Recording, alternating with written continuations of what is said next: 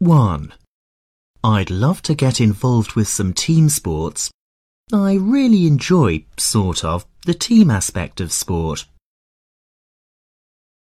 2. I would actually like to join a rowing club, but unfortunately I don't have time and it is a little bit expensive. 3. Well, cooking and eating together is an important part of family life and it always will be. 4. The technology might not replace normal drinks and food, but it may become common in the future. 5. I'm one of the best players round here, as a matter of fact.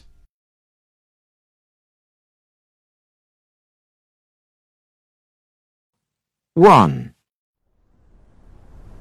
Hello, I'm Dr. Andrews. Now, what's the matter? Well, Doctor, I feel terrible. I get these headaches and I feel sick. Ah, how long have you had this problem? A few weeks now. And I can't sleep at night because my head hurts. You can't sleep? That's right.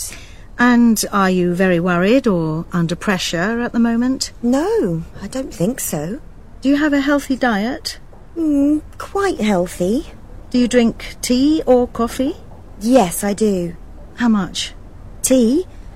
Uh, probably about eight cups or ten. A day? Yes. I see. And has that changed in the last few weeks? Not really. Okay, well, the first thing is I think you should stop drinking so much tea and coffee. Try to drink just one small cup a day. I'll give you some painkillers for the headaches. Take two of these three times a day. I don't think it's anything to worry about, but if your headaches continue... Two. Good morning. How can I help? Well, I'm worried about my foot. Your foot? Yes. It hurts when I walk. I see. Did you do anything to it? Did you have an accident? Um, well, sort of. What happened?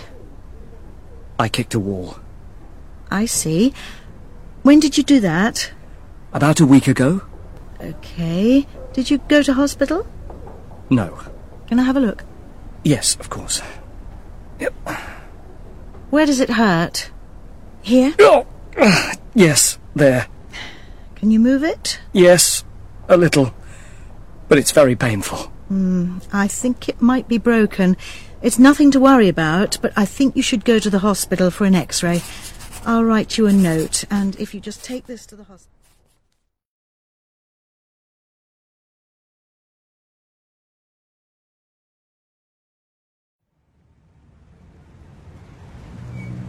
Does exercise make you feel relaxed?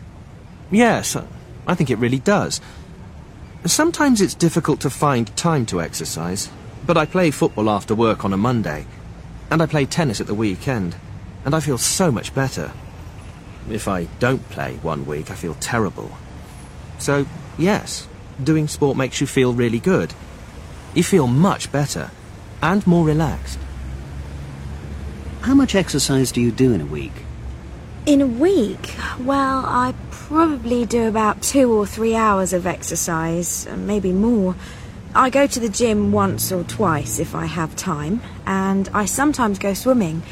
Oh, and I ride my bike at the weekend. So, actually, probably three or four hours a week. More than I thought. Yeah, four hours. That's okay. Do you have a sporting hero? Oh, yes, Pele. He's a hero, not just for me, but probably for all Brazilians. I think he is one of the greatest football players ever. He was such a good athlete, and he had so much talent. He was king of football, and scored more goals for Brazil than anyone else. And he was born very poor. You know, he didn't have money for a football, so he used to practice kicking a grapefruit or a sock stuffed with paper. How much do you walk a day? Oh, my goodness. Well, I suppose... I don't walk very much, actually. I, um... I drive. The car everywhere. It's terrible, isn't it?